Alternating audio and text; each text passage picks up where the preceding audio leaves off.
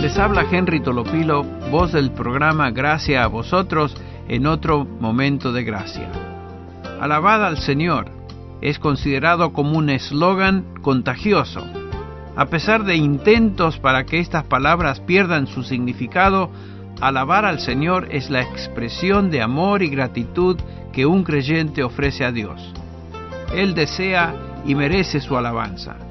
Hebreos 13:15 dice, Por tanto ofrezcamos continuamente mediante él sacrificio de alabanza a Dios, es decir, el fruto de labios que confiesan su nombre.